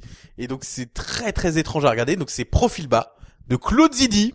Et oui, euh, le réalisateur de Banzai, euh, serpent, la, la vengeance du serpent à plumes, et, euh, et des ripoux et de la totale euh, qui est là, qui, réalise ce film qui est un polar euh, que euh, euh, pour le coup Vincent a découvert parce qu'il est dans une collection insupportable Pocket Blu-ray que Carrefour vendait à l'époque et ils ont tous disparu, ils sont tous genre 500 euros euh, sur eBay pour exagérer, mais il y a, il y a plein de films pâtés en fait dedans. Il y a genre le Bison, euh, Belle Maman, euh, le Maître d'école qui depuis heureusement est ressorti en Blu-ray dans le coffret avec Claude Berry et, et donc ce film-là, Profil bas, et il m'en a parlé, il m'a dit mec c'est what the fuck parce qu'en fait c'est bien, mais en même temps c'est what the fuck et il y a un casting assez improbable euh, où ça va de euh, donc euh, euh, Patrick Bruel dans le rôle principal de Segal jusqu'à Olivier Marchal dans l'un de ses premiers rôles euh, de, de flic. Euh, et donc du coup il y a, y a- y a- et jusqu'à Antoine Duléry qui a deux apparitions. Et on se il faut se rappeler ah oui il est pas très connu à l'époque mais en même temps c'est un film qui est beaucoup plus tard qu'on ne le pense. Parce que c'est pas un film des années 80 c'est un film des années 90 et il y a un truc très nostalgique à le voir. Et c'est l'histoire donc grosso modo d'un mauvais flic, Segal, qui est un raté, déprimé, alcoolique. Euh, tout, euh, tout le commissariat se fout de sa gueule. Et, euh, et il est dans le service euh, de euh, d'un inspecteur qui s'appelle, qui est joué par qui est joué par Didier Bezas, qui est on fire, qui a une voix incroyable et qui est vraiment euh, génial dans le film. Et du coup, c'est la risée un peu de, de ce département. Mais on découvre très tôt qu'il y a les raisons pour lesquelles son chef est si bon et si réputé, et qu'en fait, il est de mèche avec euh, un baron de la drogue. euh, et il se donne des, informations et c'est comme ça qu'il récupère en fait des petits poissons mais il laisse les gros poissons parce que c'est comme ça qu'il euh, qu'il fait ses deals en fait. Et, euh, et d'ailleurs il y a toute une parabole euh, Didier Bezas il parle énormément en, en parabole religieux euh, avec la paroisse etc donc c'est assez génial toutes les références religieuses dans ses discours pour motiver les troupes. Et donc Segal est un mauvais flic et puis du coup il a euh, le l'autre le- son chef a besoin d'un bouc émissaire pour une mission et il décide de lui donner une fausse mission d'infiltration en fait euh, qui il a jamais prévu qu'il soit vraiment euh, en infiltration. Mais euh, Didier Bezas lui donne confie une mission et en fait au cours de ces missions Segal va va se révéler euh, en fait très mauvais aussi et, et il, s'est- il est dupé et il décide de devenir un criminel. Et le concept du film c'est ça c'est un mauvais flic qui devient un très bon criminel. Et c'est absolument jouissif à regarder. Après le film est quand même assez lent euh, j'ai remarqué ça en le, en le revoyant parce que je l'ai quand même vu deux fois ce mois-ci. Euh, une fois tout seul et une fois avec mes amis. Et, euh, et c'est vrai que le film est pas est assez lent mais du coup ça participe aussi à lui donner un cachet de vrai film. C'est-à-dire qu'on a c'est un vrai film de studio c'est pâté euh, c'est Closidi c'était un gros réal et c'est Patrick Bruel euh, que moi je trouve en tant qu'acteur euh, extraordinaire. C'est un acteur que je redécouvre cette année euh, au travers de Prof euh, les diplômés du dernier rang euh, K que j'ai revu euh, bon qui est un peu nanardesque sur les bords et mais surtout l'Union Sacrée qui est un polar hardboiled qu'on n'a pas encore revu mais que j'ai vu déjà deux fois aussi cette année qui est absolument jouissif l'Union Sacrée d'Arcadie. Et et Profil Bas est, une grosse performance de Bruel parce qu'il parle il part d'un côté dépressif euh, mollusque euh, inefficace pour devenir un badass euh, qui a un espèce de masque de Zorro euh, pour faire ses, ses braquages et, et parce qu'il va vraiment devenir criminel et se prêter à ça. Et en fait c'est évidemment le but c'est de faire tomber un peu tout ce réseau mais en passant par la voie criminelle et pas par la voie juridique parce qu'il est un peu désabusé de la police. Et donc voilà gros pour moi gros film gros film à redécouvrir. Très jouissif il y a un remake à faire, il y a un truc avec le concept de ce film à faire, euh, rempli de moments what the fuck euh, et de personnages euh, un peu ubuesques comme euh, le, criminel de Jean-Pierre Cas- Jean-Pierre Castaldi qui est improbable, beauf, enfin Castaldi quoi, et surtout la performance de Sandra Specher qui joue Claire parce qu'il faut le mentionner, sa transformation en criminel va surtout se passer à travers des scènes de sexe étonnantes avec cette fille qui joue Claire, donc Claire, et ils sont à poil, mais quasiment euh, pendant 20 minutes dans le film, et le, mi- le- le milieu du film est une succession de missions poil à poil, mission sexe, mission sexe, mission sexe, et c'est euh, une curiosité à regarder. Et elle le chauffe dès sa première apparition euh, légendaire où elle embrasse la selle. Et elle dit euh, bah, le premier truc que je regarde chez un mec c'est son cul, je veux un cul bien ferme que je peux saisir. Et Bril est Ah, ça tombe bien, j'ai rien?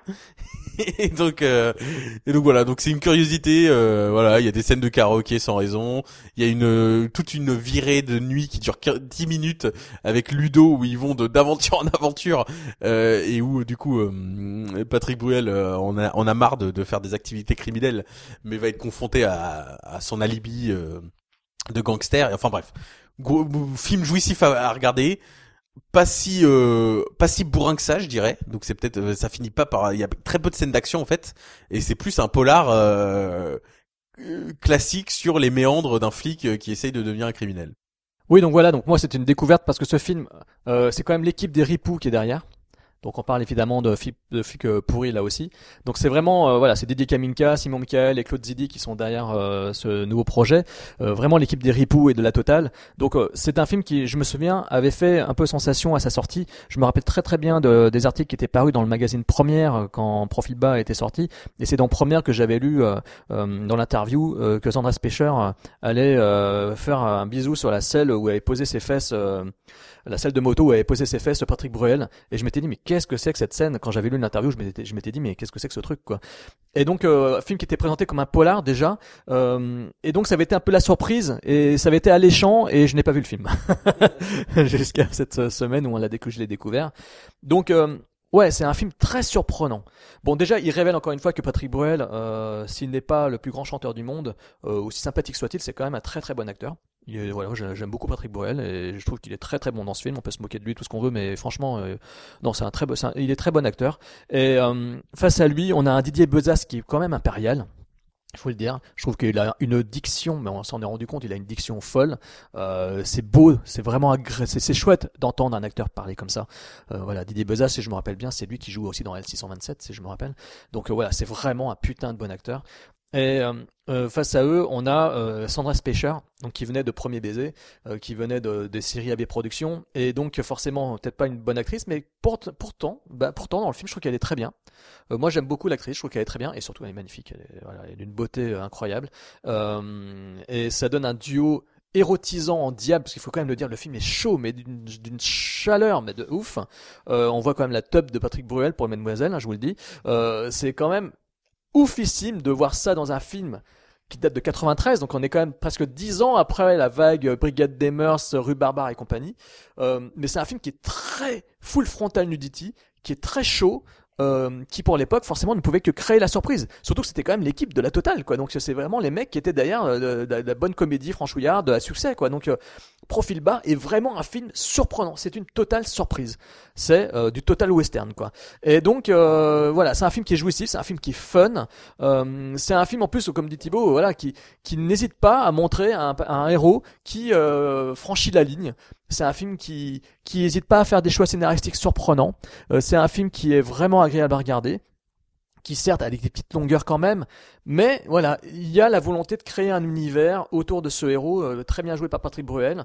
Il y a de la cruauté, on n'est pas dans le polar italien certes, mais il y a quand même de la cruauté, et donc c'est un film qui est vraiment sympa. Et c'était vraiment pour finir sur cette cet euh, enchaînement de polar américain et français. Euh, voilà, après cette succession de polars français qui était décevant.